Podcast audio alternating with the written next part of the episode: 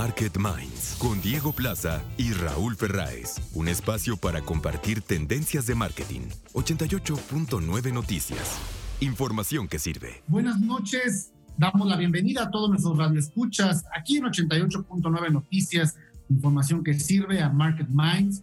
Recuerden este espacio dedicado a la comunicación, a la publicidad, a los contenidos, a la distribución y al marketing finalmente que apasiona no solamente a los profesionales de la industria, sino a todos los consumidores, los patrones de comportamiento en los que todos estamos inmersos todos los días de consumo. Mi nombre es Diego Plaza y como cada noche comparto los micrófonos con Raúl Ferraes. Buenas noches, Raúl. Hola, Diego. Un gusto estar aquí contigo en nuestro programa semanal. Así es, y el día de hoy vamos a dedicar justamente eh, un tema eh, de mucha revolución de mucha eh, eh, eh, cambio permanente que tiene que ver con el turismo, el marketing del turismo y los cambios de comportamiento justamente en las dinámicas, de derivado de lo que ya todos sabemos que es cómo ha cambiado la dinámica evidentemente de viajes, pero también hemos decidido hablar justamente sobre ello con Carlos Olivos, que es el director de comunicación para América Latina de habla hispana de Airbnb, que justamente nos va a platicar sobre cómo esta compañía que que nació como un disruptor en la industria, como una, como una startup, justamente creando nuevos modelos de viaje, hoy también se tiene que reinventar ante el contexto actual. Como cada semana, nuestra mesa de debate con Claudio Flores Tomás, con Sebastián Patrón, para también hablar de los cambios de comportamiento en viajes y para reflexionar también sobre cómo fue AdWeek la semana pasada, la semana de eh, eh, la comunicación en este importante evento de Mercadotecnia y Publicidad, que fue todo un éxito como cada año. Y bueno, la entrevista con Carlos y como siempre también entrar con la reflexión eh, que nos eh, provoca Raúl con diferentes temas de noticias y de acontecimientos de la industria del marketing. Y aprovechando y felicitándote, Diego, por tu participación en AdWeek de la semana pasada, eh, en donde hablaste, pues el título de tu conferencia, El dilema del alcance efectivo, eh, creo que es bien importante, ¿no? Eh, hoy en día no, es un tema que no puede estar en los escritorios de los CMOs, ¿no? Cómo realmente llegar a, sus audiencias de forma efectiva, sobre todo con la gran oferta que hay de canales y de medios hoy en día. ¿Y por qué no nos cuentas un poco, nos das los bullets más interesantes o más importantes? De tu plática de la semana pasada, Diego. Muchas gracias, Raúl, y sí fue un gusto participar en este espacio eh, en la versión digital. Eh, cuando hablamos del dilema del alcance efectivo, tenemos que, que repensar justamente eh, la magnitud de nuestra estrategia de contenidos, realmente buscar el alcance efectivo es conectar íntimamente con el consumidor, pero la gran pregunta es para qué y qué estamos provocando. hoy tenemos eh, en una línea ascendente imaginaria, pues una fase muy, muy inicial de un alcance que puede resumirse en un storytelling, en una estrategia eh, que busca como objetivo el awareness eh, de una marca, pero donde lo único que vamos a obtener como alcance es contemplación. Y yo creo que eso pues ya no es suficiente, sobre todo en, un esquema de presupuestos pues obviamente mucho más castigado y un mayor dinamismo del contenido en los medios. Y el paso dos, que es un paso de por sí ya eh, retador, es como llegamos al story doing de una estrategia de branded content que nos va a dar un alcance llamado intención, eh, un alcance llamado intención, donde tenemos ya pues una posibilidad de generar un engagement del consumidor, de integrarse en la conversación, de involucrarse con la opinión. Y la intención, la intención pues es convertir este, esta conversación, en pues, alguna posibilidad de compra, en alguna búsqueda de información y en algún clic adicional para llegar a la oferta, Raúl, pero creo que esto eh, ya no es suficiente y el tercer nivel que se plantea del alcance efectivo es el story action. Eh, ¿Cómo vamos a provocar un efecto, un efecto real en el consumidor y que nos va a llevar a generar acción? Y para eso tenemos que repensarnos en cuál es justamente el contenido que genera acción el contenido que va verdaderamente a mover eh, eh, eh, el, actuar del consumidor justo para lo que las marcas necesitan y eso nos lleva a repensar totalmente la estrategia de contenidos, a repensar el planteamiento de lo que hemos llamado los verbos de acción y, e ir justamente hasta atrás a pensar en cuáles son los fundamentales de lo que mueven a las personas hoy en día, lo que los hace soñar, desear, expresarse, eh, el sentido de propiedad, el sentido del activismo, es decir, esas necesidades hoy que la audiencia tiene y cómo logramos que las marcas sean parte de esos procesos, de esos verbos de acción para generar un contenido efectivo. Y bueno, eh, a grandes rasgos, Raúl, hablar justo sobre estos verbos de acción en el dilema del alcance efectivo eh, es parte de esta comisión que tuvimos y obviamente si quieren saber más pueden entrar justamente a latam.advertisingweek.com para conocer más sobre este espacio y muchas más charlas interesantísimas, Raúl, que hubo por ahí en AdWeek la semana pasada. Una de las pláticas que yo vi fue la de Sir Martin Sorrell, el presidente de WPP, eh, interesante. Eh, y fíjate que es una de las primeras notas que, traigo, Diego. Este, WPP, pues sabemos todos, es una de las eh, compañías integradoras de agencias de publicidad y media más grandes del mundo, o la más grande del mundo. Tienen, por ejemplo, a Ogilvy, tienen a Wunderman Thompson, tienen Aqua, tienen a Gray, eh, tienen a Mindshare, Mediacom, eh, eh Wavemaker, eh, tienen a, Cantar, que es una empresa de, data de data, ¿no? tienen Burson, lo que es Burson como agencia de relaciones públicas, a Gillan Eh, bueno, tienes muchas eh, empresas, yo creo que es uno de los grupos de agencias más grandes del mundo. Y, fíjate que ya presentaron sus eh, resultados anuales del año pasado, Diego, tuvieron por primera vez en la historia una pérdida de 2.8 billones de dólares. No, perdón, de libras esterlinas. 2.8 billones de libras esterlinas es la pérdida que, que tiene, que tiene WPP eh, tienen más de 100 mil empleados a nivel global, eh, perdieron casi o tuvieron que despedir casi el 10% de, de, toda la plantilla de trabajo. Y esto pues nos habla un poco de, este, de, esta, de este cambio que está habiendo ahora en, la forma en la que las empresas están eh, queriendo hacer publicidad, ¿no? Yo creo que estos grupos tan grandes que también son como elefantes, que les cuesta mucho trabajo moverse rápido, pues tienen, tienen eh, también eh, costos muy altos, ¿no? Y están siendo en muchas eh, ocasiones pues no tan rentables para, para las empresas, ¿no? y, y, como, y como hemos venido, venido diciendo en varias ocasiones, Diego, pues ahí estamos ahorita pues todos tratando de reconformar ese nuevo esquema, ¿no? De, de cómo van a funcionar las cosas en el futuro y yo creo que, que WPP pues tendrá que reinventarse, ¿no? Porque perder 2.800 billones de libras esterlinas no debe ser nada fácil. No debe ser nada fácil. Y, justamente, Raúl, me llamaba la atención. Eh, voy, a, voy a profundizar más en el tema porque si te diste cuenta, él eh, se presentó también eh, con un título de una compañía relativamente nueva que es S4. ¿no? Como una división importante de una compañía enfocado justamente en una aceleradora de innovación y que justamente, seguramente, como dices Raúl, está mucho más enfocada a resolver estos dilemas de alcance efectivo que hoy tienen los grandes sistemas establecidos de la publicidad, que muchos se han convertido quizá ya en poco eficientes, y, justamente cómo a replantear eh, eh, la manera de, de, romper justamente los paradigmas en el mercado. Y, yo, yo lo que entendía es que Sport es una, es una división, una compañía que está enfocado pues a la inyección de capital, eh, justamente a los modelos de innovación que logren hacer que las empresas eh, eh, se replanteen básicamente la forma de existir. Y ahí es donde también, pues para las, las empresas, pues es, un, es todo un dilema, ¿no? Eh, muchas empresas que pues venían acostumbradas a trabajar con ese tipo de agencias por años y años y años, hoy en día están encontrando que no les están respondiendo o no son suficientes para ellas. Y, y, y, yo veo eh, a muchas que a lo mejor están tratando de, de de, montar sus departamentos internos, ¿no? Yo creo que tampoco les está funcionando a, muchas, creo que es muy complejo, es, es también un, mundo que tienes que tener especialistas y, y, es un dilema pues también bien complejo, ¿no? De cómo solucionar estas cosas y cómo poder lograr que, que las cosas este, funcionen ahí. Y, pues yo creo que va a ser muy interesante después de, de, un año como el que tuvieron el año pasado WPP de pérdidas tan brutales, ver cómo se reinventan. Yo creo que va a ser parte pues también de, de, ese, de esa eh, innovación que esperarías que una empresa como esta tuviera. Fíjate que eh, en esa charla me llamaba la atención eh, el concepto concluyente de pues, las grandes reflexiones. Uno, agilidad. Hablaba ahí, estaba el Chief Marketing Officer de Mercado Libre.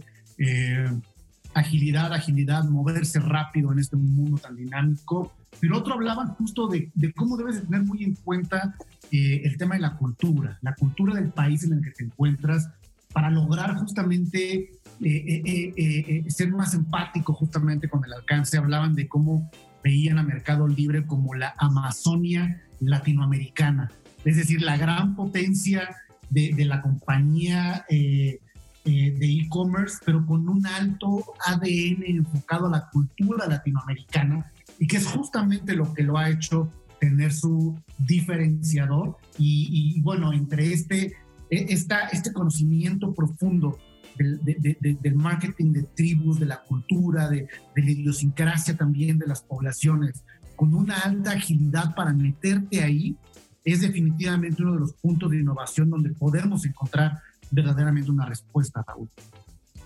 Pero bueno, nuestro tema de esta semana es el turismo, Diego, este, y, creo que ahí eh, hay cosas interesantes eh, que vamos a ver pronto veo una reactivación importante del sector turístico eh, en los temas, sobre todo de la de las personas queriendo ya salir, queriendo viajar. Yo creo que ya el encierro les ha sido ya insostenible. Y, bueno, yo creo que aquí eh, va a ser muy importante que las compañías de, eh, turísticas entiendan cuáles son los cambios que llegaron para quedarse cuáles son los cambios que van a acabar siendo exclusivamente temporales en base a la pandemia que vivimos y cómo y cómo reaccionar ante esos cambios eh, como empresa y cómo reaccionar ante una nueva realidad para poder eh, volver a activar el tema eh, turístico, Diego. Yo creo que va a ser muy importante, muy, muy interesante ver cómo se van a reconformar los grupos. Yo, yo estoy convencido de que el turismo de negocios es algo que va a caer para siempre, digo, no, no totalmente, ¿no? Pero sí va a bajar eh, de una forma significativa eh, en el mediano y largo plazo. Pero también estoy convencido de que, de que, los, de, que el tema de los viajes, de placer, también eh, va, van, a, van a responder a otras dinámicas, ¿no? Porque ya no necesitas tener vacaciones para viajar, ¿no? Cuando estás trabajando a distancia, pues puedes estar en cualquier lado del mundo y seguir trabajando. Entonces, yo creo que esto va a ser interesante y yo creo que aquí eh, Airbnb juega un, papel interesante. Yo creo que va a ser muy interesante la entrevista del rato eh, de ver eh, qué están pensando hacer ellos. Y sabes que, Raúl, algo que, que es importante analizar es el nacimiento de nuevos negocios y de nuevas, nuevas empresas a partir de nuevos satisfactores. Fíjate, en, la, en, las compañías de seguros que hoy están desarrollando productos nuevos justamente de seguros para el viajero en el tema sanitario, este Safe Travel que hoy pues no existía y que hoy pues vas a querer comprar un seguro eh, de viaje eh, en términos de sanidad, donde antes pues, nada más el de equipaje o el de pérdida de tu vuelo, de avión. Hoy el seguro de viaje seguro creo que va a ser importante. Todo el tema, por ejemplo, de la economía asociado a la detección y a la protección, todo el tema de, las pruebas, ¿no? Hoy ves, vamos, aquí en el aeropuerto de la Ciudad de México, pabellones que no existían antes, ya de empresas especializadas en todo el trabajo de, detección, porque ya es una necesidad que los reguladores de los gobiernos necesitan para viajar. Entonces, estamos viendo también el nacimiento de, nuevas compañías hacia nuevos satisfactores que no existían antes y que seguramente cambiarán la conformación, inclusive hasta física de, muchas eh, cadenas, ¿no? imagínate si tú tienes un hotel eh, en una zona eh, de negocios de Monterrey, pues tendrás que pensar qué, qué, haces con ese hotel en el mediano plazo, ¿no? Porque tal vez ya no tengas la misma ocupación que tenías antes. Eh, yo creo que eso va a ser bien interesante, la reconformación de, los hábitos de, de, consumo de turismo de, la audiencia y, y, de lo que sí estoy yo claro y seguro es que la gente eh, no va a dejar de viajar. O sea, eh, yo creo que, y, y, lo vemos y me preocupa, Diego, este, lo que viene ahora en Semana Santa, eh, eh, tengo reportes ya de algunos casi llenos totales en algunos destinos de la República Mexicana. Qué bueno, pero, pero bueno, todavía estamos en pandemia, ¿no? Entonces, a ver cómo, cómo reacciona eh, la enfermedad ante esta realidad. Vinculando esto a lo que hablábamos del alcance efectivo y de la conferencia en AdWeek, viajar es un verbo de acción y el gran reto es cómo ahora creamos los nuevos parámetros de lo que sea que se llame viajar y lo que sea que eso sea normal. El gran reto que tenemos los mercadólogos y los empresarios para crear los nuevos parámetros de la normalidad. Vamos a continuar justamente aquí en Market Mind para hablar del marketing y los comportamientos de cambios en el consumidor alrededor de los viajes y del turismo.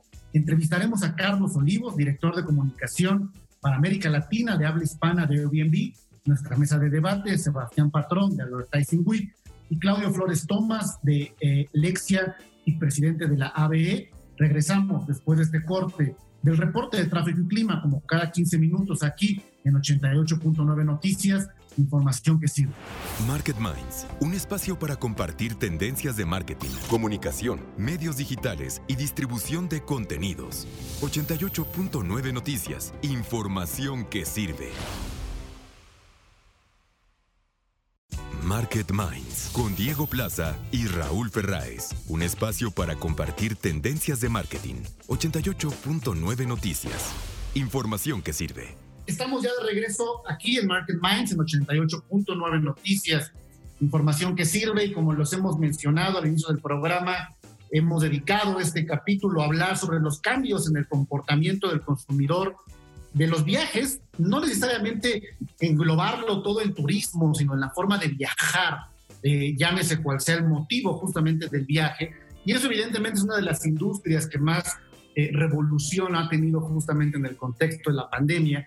Y bueno, decidimos invitar nuevamente a nuestro gran amigo Carlos Olivos, que es el director de comunicación de América Latina, de habla hispana de Airbnb. Además, eh, una persona joven que él mismo se, se cataloga justamente como eh, un viajero, como un, nómada, como ahorita nos va a platicar de este concepto, y bueno, con una experiencia eh, pues muy importante en compañías como Procter Gamble, donde fue eh, obviamente gerente senior de comunicación para varias de las marcas en el mercado latinoamericano, estuvo también en Uber como director de comunicaciones en México y obviamente en muchas compañías que, que tienen que ver también con, la adopción de la tecnología como parte de su, de su DNA. En los últimos seis años, pues se ha enfocado en el desarrollo de programas de diversidad e inclusión, que también es un capítulo muy importante eh, dentro de la carrera profesional de, de, Carlos. Y, y, bueno, eh, actualmente pues está justo aquí en Airbnb. Tuvimos oportunidad de platicar con él hace ya varios meses. Nos pareció interesante también volver a hacerlo para ver cómo ha cambiado, cómo ha evolucionado, cuáles son algunas conclusiones que pudiéramos tener en este momento sobre justamente eh, eh, el tema de los viajes. Carlos, muy buenas noches, ¿cómo te encuentras? Eh, muy bien, Diego, muchísimas gracias por, por esa introducción y la verdad muy contento, como platicábamos fuera del área, de poder platicar de nuevo contigo y, y con Raúl, así que gracias por la invitación. Mi primera pregunta, Carlos, la gente ha dejado de viajar, obviamente. ¿Cómo les ha afectado en Airbnb la pandemia? Yo te diría que la gente dejó de viajar, pero está regresando a viajar. Eh, y está viajando ahora de manera distinta. ¿Por qué? Porque antes había una gran aspiración de los viajes internacionales, ¿no? La llegada de, las, de estas nuevas aerolíneas eh, de bajo costo hicieron que los viajes internacionales fueran cada vez más accesibles, ¿no? Y recordemos que en México teníamos también ya muy buena oferta de aerolíneas y la gente estaba viajando bastante internacionalmente y ahora la gente está empezando a, viajar de nuevo, Raúl y Diego, pero lo están haciendo de forma distinta. Están viajando cerca de casa y están viajando con gente y lugares controlados para poder sentirse seguros y, seguir cuidándose con, este tema de la pandemia, porque eh, yo trato de dejarlo muy claro. Todavía no se ha terminado, hay que seguir cuidándonos y hay que seguir siendo responsables. Entonces estamos viendo esta tendencia de viajar a menos de cinco horas y viajar cerca de casa y viajar en auto. Estamos viendo que viajar en auto se está volviendo algo mucho más normal o que estamos regresando a hacerlo eh, porque así podemos controlar el espacio, no nos vamos con, con la familia o con los amigos, todos dentro de un coche, todos nos conocemos, todos nos sentimos más seguros y a la vez están buscando espacios donde puedan pasar todos juntos, ¿no? Espacios controlados para que no tengan que salir y, exponerse a, este tema de la pandemia. Entonces estamos viendo que ha incrementado el número de búsquedas para alojamientos completos y lo estamos viendo en estas ciudades eh, cercanas a las grandes urbes. Entonces se está regresando a viajar, eh, mi querido Raúl, pero lo estamos haciendo de manera distinta y estamos viendo que esta tendencia va a seguir eh, en los próximos meses hasta poder aplanar muy bien esta curva que, que ha generado la pandemia. Ahora, tú hablas de un concepto que nos gustaría que nos explicaras eh, de los nómadas digitales. Eh, ¿qué, significa este concepto de, me imagino, de viaje? Yo pensaría mucho más eh, alineado a las generaciones más jóvenes, que tienen quizá un nivel de dinamismo en sus vidas mismas, con menos compromisos que dejas en casa como para irte por largas temporadas. No lo sé, estoy quizá prejuiciando el segmento, pero platícanos de nómadas digitales. Sí, muy buena pregunta eh, y te lo contesto porque soy, soy uno de ellos, soy un nómada digital que desde la pandemia eh, he tenido la oportunidad de estar viajando y trabajando al mismo tiempo. ¿Quiénes son los nómadas digitales? Son los que tienen la oportunidad de moverse, pero seguir trabajando. Es decir, eh, y esto lo repito varias veces, no estás de vacaciones. Eres el afortunado de poder trabajar en otro lugar con las condiciones que tú decidas.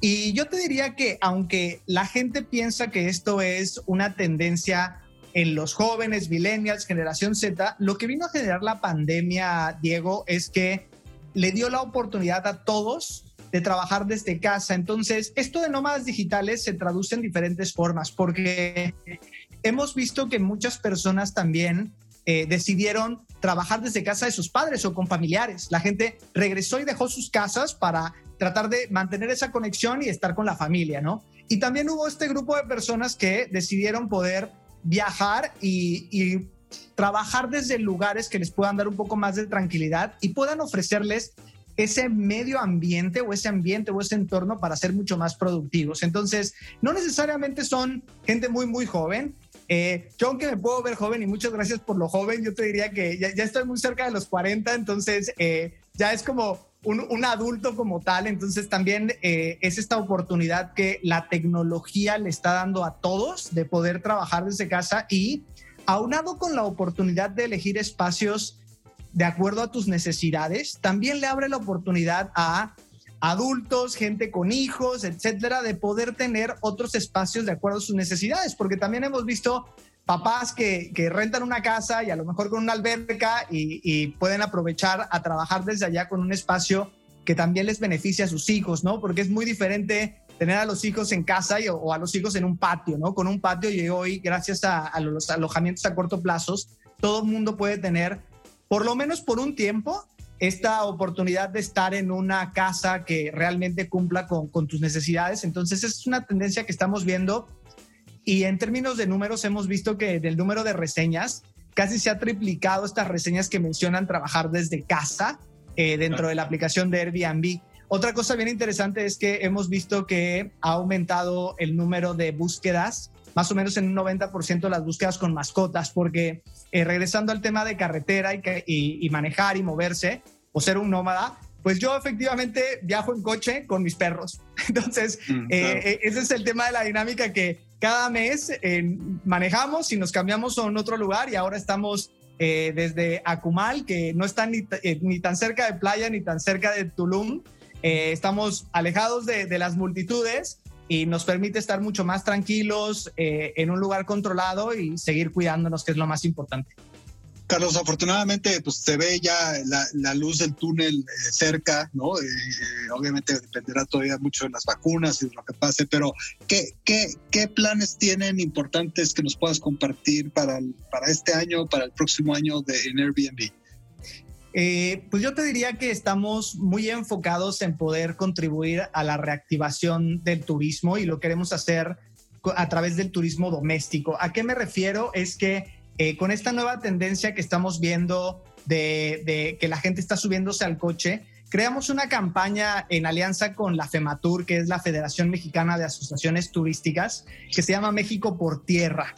Y esta campaña la hicimos, eh, salud, se, se, va a estornudar. Em, em, la, hicimos en conjunto para poder reactivar eh, toda la economía de los viajes y específicamente apoyar esas pequeñas economías, eh, Raúl, que, que perdieron ese ingreso extra que recibían eh, durante la pandemia.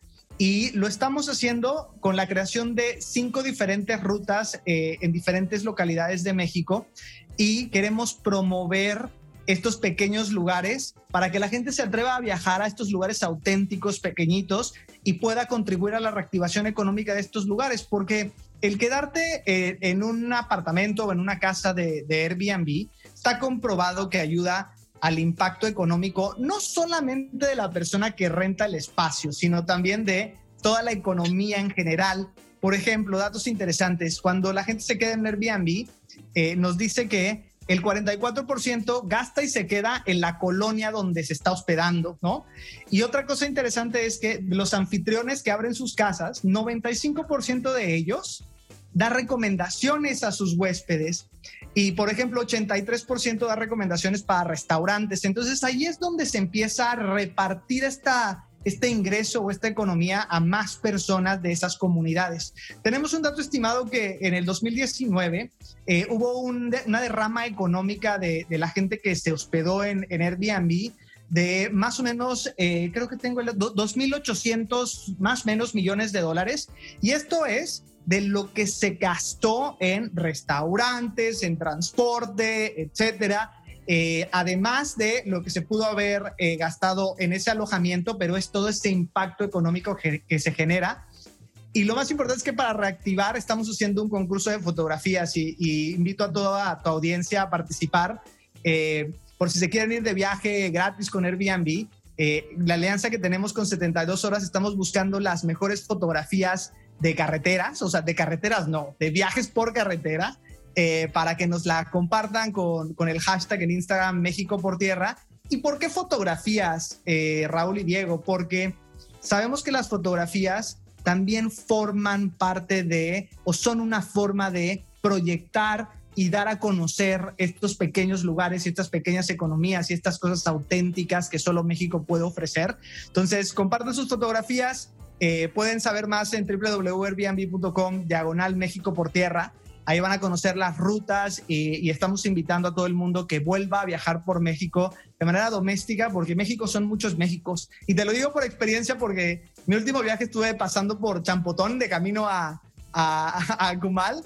Y vaya sorpresa, Champotón me encantó. ¿eh? Ahora, ahora estoy buscando en mi próximo destino, así que ya pronto por ahí se enterarán, pero México por tierra y compartan sus fotografías porque creo que es responsabilidad de todos reactivar el turismo, pero hacerlo de manera responsable.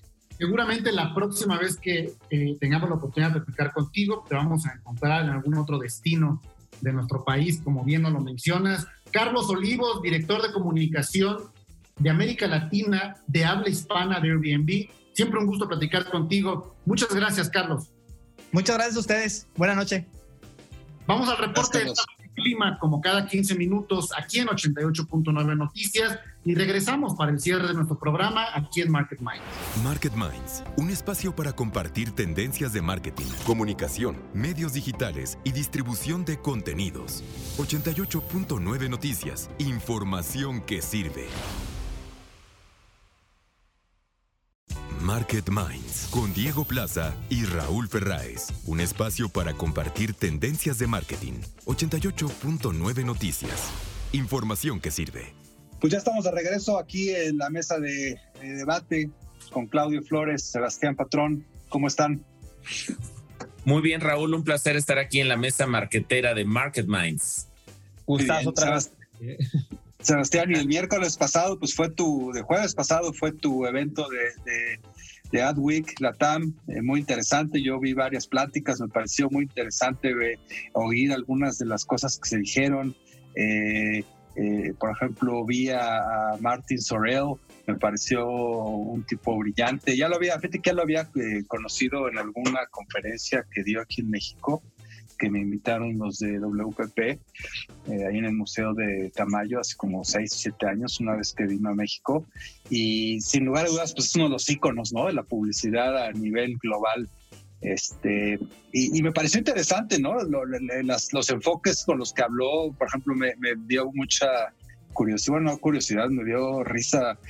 Eh, un comentario que hizo de que hoy en día aparentemente los números lo que nos dicen es que la mayoría de las empresas están destinando ya casi hasta los hasta el 40% de sus ingresos en digital, ¿no? Y él decía eh, que bueno, pero que todavía tienen 60% los medios tradicionales, ¿no? Entonces está interesante, ¿no? Cómo las visiones, este, a nivel global, pues están también cambiando mucho. A ti, Sebastián, ¿qué es las, qué es lo que más te, te impactó de lo que oíste en las conferencias? Fíjate, Raúl, yo creo que a mí lo que, algo que me gustó mucho ver, sobre todo por la coyuntura actual, creo, eh, del Día de la Mujer y todo lo que vivimos ahorita en el evento, creo que todo el tema del track de Future is Female me gustó mucho la respuesta que yo veía en los comentarios de las usuarias y, todo esto, ¿no? Porque me gusta mucho mi approach que, que, con el que se tocó eh, eh, esos temas, que era como de, acuérdense que venimos de una industria bien liderada por mujeres, ¿no? Y lo hemos platicado varias veces aquí. Entonces, mucho de, de los comentarios eran como que como que, o de las enseñanzas dentro del Advertising Week, de la gente que participó en esos paneles, era como cosas muy prácticas que les sirven a la mujer y no con un, con, un speech un poquito, este, ¿qué te puedo decir? No quiero utilizar la palabra victimista porque esa no es la palabra, pero como de, era más como de hay que hacer esto para solucionar la brecha salarial, hay que hacer esto para solucionar eh, eh, eh, que las mujeres no están estudiando esto, ¿no? Y eso se me hizo muy padre y, vi, un, vi, un, éxito total de, la, de, las mujeres que respondieron ante una industria que está liderada por ello. Entonces, eso fue algo que a mí me gustó mucho eh, dentro, del, dentro del evento. Otra cosa también es, pues ahorita que decías de Sir Martin, toda esta parte de que todavía no es digital, eso te lo corrobora cada Advertising Week, ¿no? O sea, eh, el, el, interés todavía que hay de repente por, por temas de, de, televisión, por temas de out of home, eh, y cómo la verdad también están sumándose la tecnología a ellos. Este, creo que eso ya tiene años, pero es bien interesante cómo a lo, a lo, a lo, tradicional, entre comillas, si puedo decirlo de esa manera, se le ha puesto encima eh, toda la tecnología que cada vez avanza más, ¿no? Y por último te diría, lo, lo, que, lo que viene de cookieless, ¿no? Esto, esto de la data. Creo que también es un tema, mm, creo que nadie, nadie al principio tomó en serio a Google cuando decía que, que se iban a eliminar las cookies y ahora que están eliminadas, pero no para ellos, sino para los terceros. Y está todo el tema de, de Apple peleándose con Facebook, de la data y la data, la data. Creo que en el futuro esa conversación es súper interesante. O sea, ¿Qué va a pasar con esta data? No? O sea, vemos una guerra muy, muy clara entre varios entes eh, eh, por, por, manejar esto. Entonces creo que eso también estuvo, creo que, creo que muy padre y muy interesante de las cosas que yo creo que me quedaron claros de, claras después de, ver el evento, Sebastián, Claudio, es que eh, estamos eh, en una industria que está sufriendo en la actualidad un cambio dramático, ¿no? Este, eh, casi al mismo tiempo que estamos hablando, están pasando mil cosas que están cambiando y que, y que yo diría que pues las fichas del juego no se han acomodado ni se van a acomodar pronto, ¿no? Este, cuando yo oía lo, lo, que decía Martin Sorrell de, este porcentaje, que, acá y que, tiene ahora el tema digital, yo decía, bueno, ¿qué va a pasar? O sea, ¿todavía va a ir bajando más o ya es algo como que ese va a ser el estándar? Eh, porque digo, sí me queda claro que ningún medio va a desaparecer, ¿no? Cada uno tendrá su, espacio y su lugar, pero, pero sí hay un cambio de, muy interesante, ¿no, Claudio? Sí, coincido. Eh, creo que el evento de ayer del Advertising Week Latam ilustra varias cosas. Ilustra primero que podemos tener eventos de primer nivel a nivel latinoamericano, eh, hechos hoy de manera digital. Por supuesto que deseamos volver a tener estos encuentros presenciales que irrigan, digamos, la pertenencia, el sentido de pertenencia en nuestra comunidad, en la, la comunidad ampliada, diría yo, de publicistas, anunciantes eh, y agencias de investigación digital, etcétera. Eh, felicitaciones, Sebastián, este, por, el, por la organización de un evento extraordinario donde tuvimos desde un Martin Sorrell que, como bien decía Raúl, siempre nos ilustra hacia dónde van las tendencias de la gran industria global de la comunicación, pero donde también pues tuvimos Emilio Estefan, ¿no? O figuras. Esa ya no la vi, que estuvo interesante. ¿Qué dijo Emilio Estefan? Pues mira, básicamente como buena figura, digamos, este, de la producción de contenido, siempre pulsando por la innovación, por los cambios, por la adaptación, ¿no? Finalmente eh, es, un, es un líder de la industria de la música pero también se ha metido en, los bienes raíces, restaurantes, hoteles, es un empresario que además es reconocido por sus esfuerzos filantrópicos y como ícono cultural, pues te permite hablar de, diría yo, Sebastián, en un sentido muy amplio, ¿no? Y muy, muy inspirador, diría yo. Son de estas figuras que siempre están en el, Advertising Week y que también nos ayudan a inspirarnos para hacer un trabajo que esté más conectado con las personas, con las comunidades, con las conversaciones, ¿no? Con la lógica de, las, de los consumidores, audiencias o ciudadanos líder, líder latino aparte en Estados Unidos en ese sentido. Es un común ícono también importante por allá. Totalmente. Y también pues tuvo nuestro querido Diego Plaza por ahí, creo que por el de las tres y media con el tema del, del, alcance, del alcance efectivo. Creo que también fue una extraordinaria presentación sobre los efectos finalmente de la aceleración digital y los retos que tenemos ahí. Tuvimos una mesa también este, de AVE, de la Alianza por el Valor Estratégico de las Marcas, ¿no? Donde estuvo este Paula de la Barrera, VP del, del Consejo, Luis Gaitán de Grey, también VP del Consejo, Sergio López, donde yo creo que finalmente lo que vimos ayer es un, un buen showcase, una, un, un buffet de contenido que si te lo echabas completo tenías una muy buena idea de dónde está hoy la industria y cuáles son los retos hacia el futuro. Y hablando de retos, pues está la industria del turismo, ¿no? Que ya hay varios programas que, la, que lo tocamos, Claudio, eh, el gran reto que tiene el turismo enfrente. Yo no sé, eh, ustedes qué sensación tienen. Yo he estado siguiendo y viendo algunos indicadores del sector y, parece ser que eh, las expectativas son de que el sector turístico una vez pasando eh, la pandemia se va a reactivar relativamente rápido.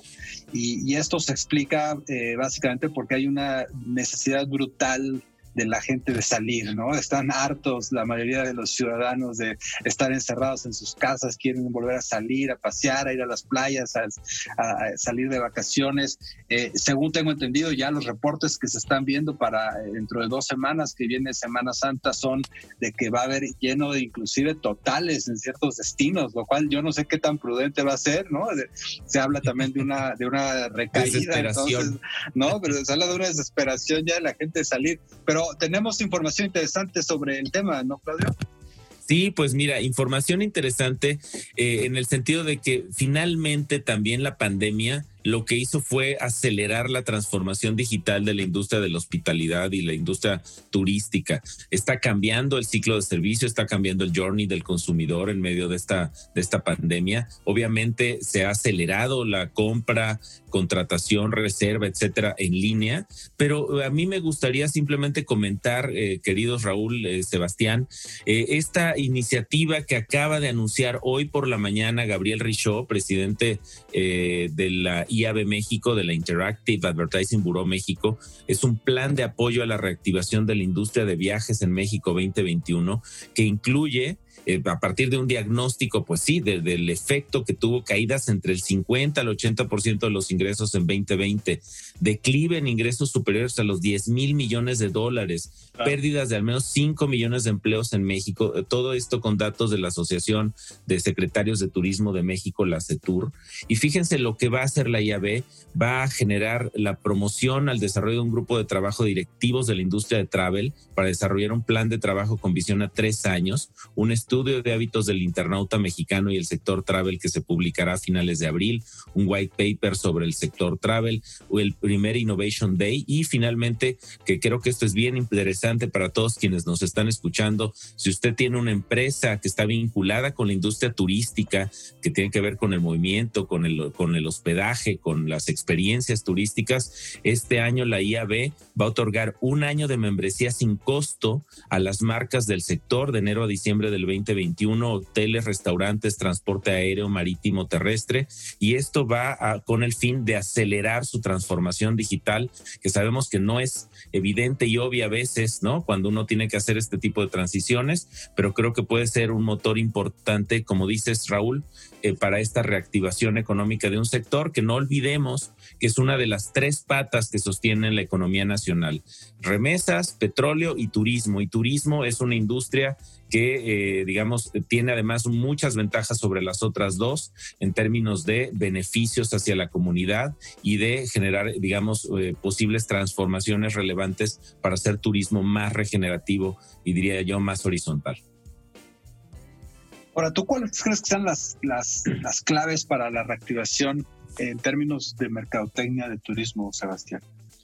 Lo que, lo que pasa es que creo que, yo creo que, siendo sinceros, como tú dices, ¿no? Lejos de la, de la mercadotecnia y cómo esto puede eh, generar alguna, este, en alguna dirección eh, algo, la gente está harta, ¿no? O sea, de hecho, el turismo, sobre todo, por ejemplo, nacional, que creo que va a ser el primero en reactivarse. O sea, hay, hay, destinos eh, que se distinguen por ello, ¿no? Que no son los cabos, ni quizás, quizás Cancún, pero Puerto Vallarta, Mazatlán, este Acapulco, ya tienen varios meses eh, activados, ¿eh? O sea, yo soy originario de Mazatlán y, los restaurantes ya están llenos ahorita. O sea, hoy eh, están llenos, me explico. Todos los puentes han estado llenos. Entonces, en, la, en la parte de mercadotecnia creo que digo, se va a poder subir una ola de reactivación y, de, cansancio del encierro muy buena, pero creo que el mensaje ahí afuera debe ser como de, un poco de al menos, eh, lo primero, medidas, ¿no? Eh, comunicarse, el, sanitizar los cuartos, eh, las medidas básicas que infieren o no en, en, lo, en, el, en el que vayan o no vayan, pues mm, puede que no tanto, pero va a ser el primer tipo de comunicación, yo creo, ¿no? Y para después ya pasar a algo más de se quedó atrás esto y vamos para adelante y que se reactive. O sea, para eso es un hecho que va a haber cambios de fondo, ¿no? De, para siempre, digamos. Yo tengo una predicción, a ver qué opinan ustedes. A ver, viene. Yo, yo, tengo una predicción en dos sentidos, una positiva y una negativa. La negativa primero es que el turismo de negocios no se va a recuperar nunca. Yo creo que sí, las empresas, la gente va a pensarse dos veces de viajar para ir a una junta cuando la puede hacer por Zoom. Y yo creo que ahí sí va a haber un, un, sufrimiento importante de líneas aéreas, ¿no? Que tenían un tráfico altísimo de negocios. No sé, aquí en México, por ejemplo, los, los Monterrey, Monterrey todos los días, Guadalajara, cosas así, ¿no? La Ciudad de México, ¿no? Eh, y, y, los hoteles, obviamente, ¿no? Que, que en, los últimos años habían surgido todas estas cadenas de hoteles eh, muy eclécticas, ¿no? En donde básicamente ibas de negocios y tenías un lindo cuarto, sin más servicios que, que, lo necesario, pero, pero muy decente, ¿no? Pero por otro lado, siento que, el, tema de los viajes va a crecer de una forma significativa porque en esta nueva realidad ya de, no oficina todos los días, pues vas a poder viajar y trabajar desde donde sea, ¿no? Este, por ejemplo, ayer veía un reporte yo eh, bien interesante. Eh, en los últimos 12 meses han salido cerca de un millón de personas de Londres. Eh, de, personas que han decidido dejar Londres, ¿no? Porque es carísimo vivir ahí y están trabajando en un departamentito, ¿no? Que les cuesta 5 mil libras esterlinas al mes, eh, eh, cuando podrían estar en otro lado, ¿no? Este, entonces yo creo que eso también va a pasar. Hoy en día ya no necesitas esperarte a Semana Santa o a verano para viajar, puedes viajar en cualquier momento y trabajar desde algún lugar. No sé qué opinan. Yo creo que esto, no sé si esto compense la una y la otra. Yo estoy de acuerdo con tus hipótesis y tus y estaría hasta dispuesto a ponerle un dinero a que ambas van a ser realidad. Así que Raúl. Muy bien. Les agradezco mucho eh, que hayan participado en la sección. Eh, Sebastián, felicidades de nuevo por Adweek, eh, por tu participación. Claudio también fue muy interesante. Diego, que no pudo estar hoy aquí en la mesa, pero también está, estuvo muy bien. Y, bueno, pues si les parece, vamos al reporte de tráfico y clima, como cada 15 minutos aquí en 88.9 Noticias, información que sirve. Market Minds, un espacio para compartir tendencias de marketing, comunicación, medios digitales y distribución de contenidos. 88.9 Noticias. Información que sirve. Market Minds con Diego Plaza y Raúl Ferráez. Un espacio para compartir tendencias de marketing. 88.9 Noticias. Información que sirve. Estamos de regreso en Market Minds, 88.9 Noticias, en este programa dedicado a los comportamientos, al cambio de la dinámica del consumidor en los viajes, eh, en el turismo, en los diferentes segmentos de turismo que hay, de, de negocios, de placer. Eh, y, creo que, bueno, la, la, entrevista, no sé qué pienses, Raúl, eh, que acabamos de tener con, Carlos Olivos y la mesa de debate, pues nos da obviamente mucha luz justamente de las nuevas tendencias, justamente, y cómo ahora una muestra más, digo, una muestra más de cómo las tendencias de consumo pueden cambiar de un día para otro. Eh, y solo vamos a sobrevivir o solo van a sobrevivir los que estén entendiendo estas eh, nuevas tendencias y adaptándose a ellas rápidamente, porque lo que, lo que vimos en la entrevista es una empresa que escucha a sus consumidores, que analiza cómo están actuando y que se están moviendo rápido, Diego, rápido en adaptarse a esos cambios. Creo que justamente cuando hablábamos al inicio del programa sobre estas conclusiones de, o estos comentarios de Sir Martin Sorrell sobre el tema de el conocimiento de la cultura, de la gente, de la dinámica y la actividad para moverse rápido, creo que lo vemos perfectamente reflejados en el diseño y la estrategia de compañías como Airbnb. Pues fíjate que la semana pasada hablábamos de o, no me acuerdo si la antepasada, de las marcas de apil de ropa más valiosas del mundo, ¿te acuerdas, Diego? Y, te acuerdas cuál era la número uno por mucho, ¿no?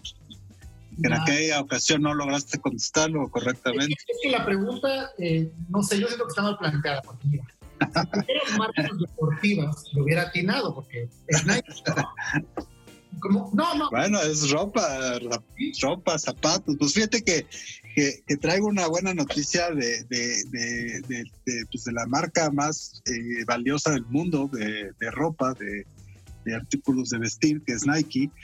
Eh, la semana pasada eh, renunció una...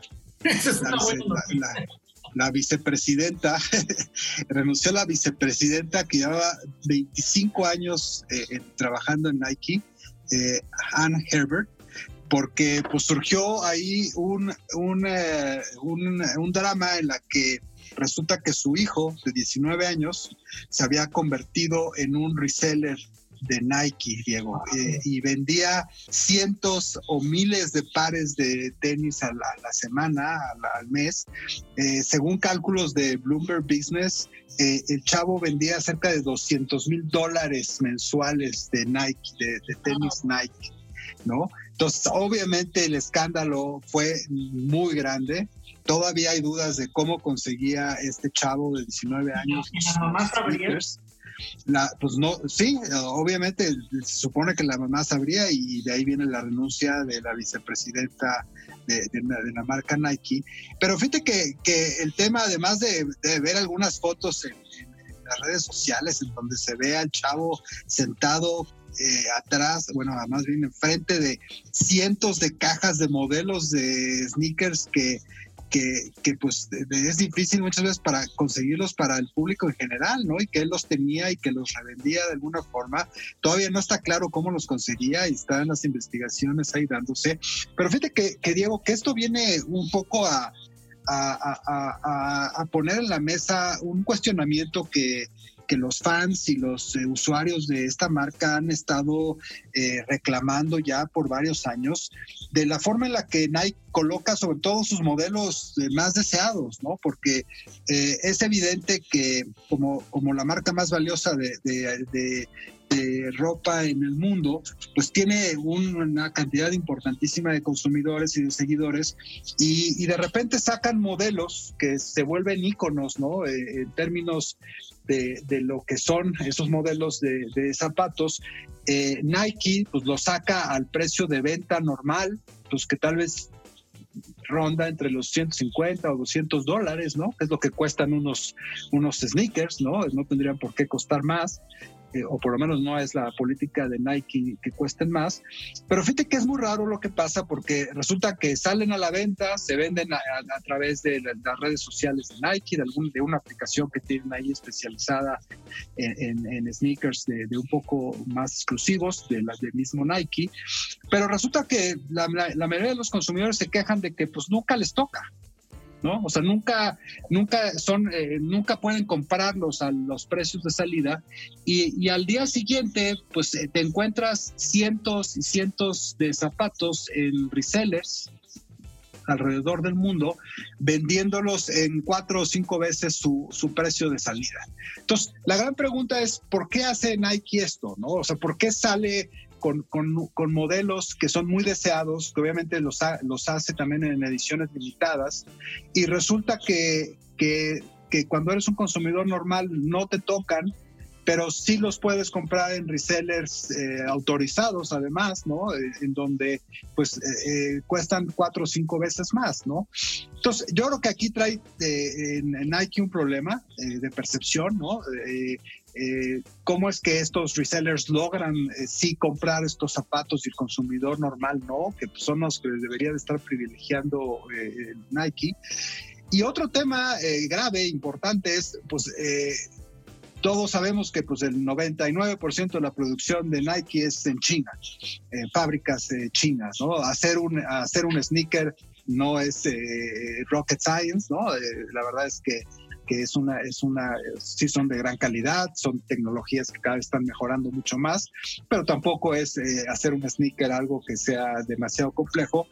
Y resulta que, que casi todas las fábricas con las que trabaja Nike de forma autorizada, pues tienen fábricas primas que están produciendo los mismos zapatos que ellos, pero desautorizados por Nike. Y, hay un mercado negro brutal de sneakers que, que, pues básicamente son igualitos a los sneakers que produce Nike o tienen por ahí alguna costurita diferente o algo, pero básicamente es el mismo sneaker y que, y que yo creo que tampoco Nike se beneficia de eso, ¿no? Entonces, eh, yo no sé qué está pasando, no sé si es su, su estrategia y si es eh, algo que están buscando, pero yo sinceramente desde el punto de vista del mercado creo que están cometiendo un error y yo creo que el ejemplo de este chavo eh, hijo de una vicepresidenta de Nike que logró armar un negocio paralelo al de su mamá y de la empresa en la que trabajaba de 200 mil dólares mensuales, Diego, habla de que Nike está cometiendo un error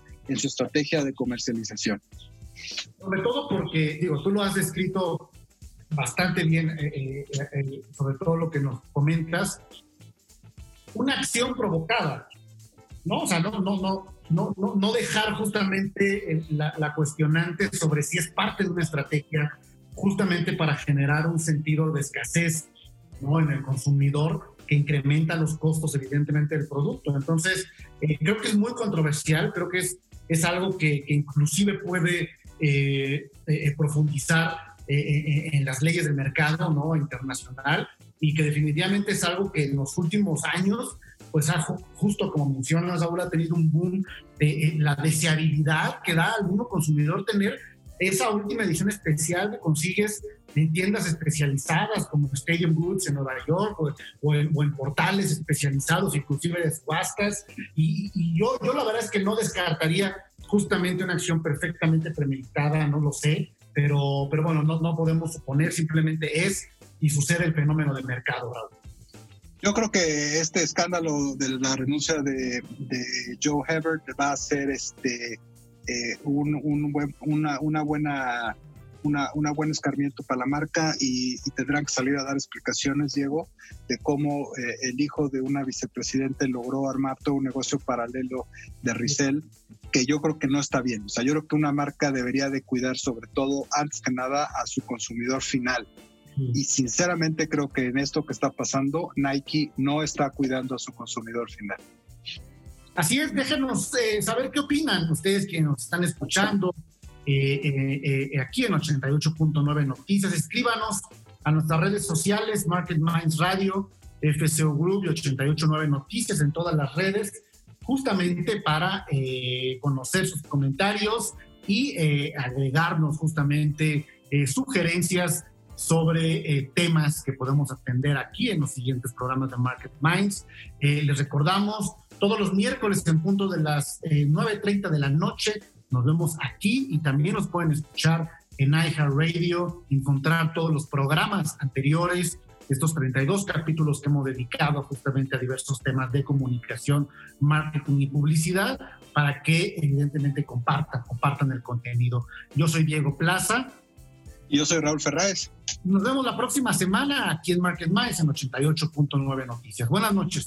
Esto fue Market Minds, un espacio para compartir tendencias de marketing, comunicación, medios digitales y distribución de contenidos. 88.9 Noticias. Información que sirve.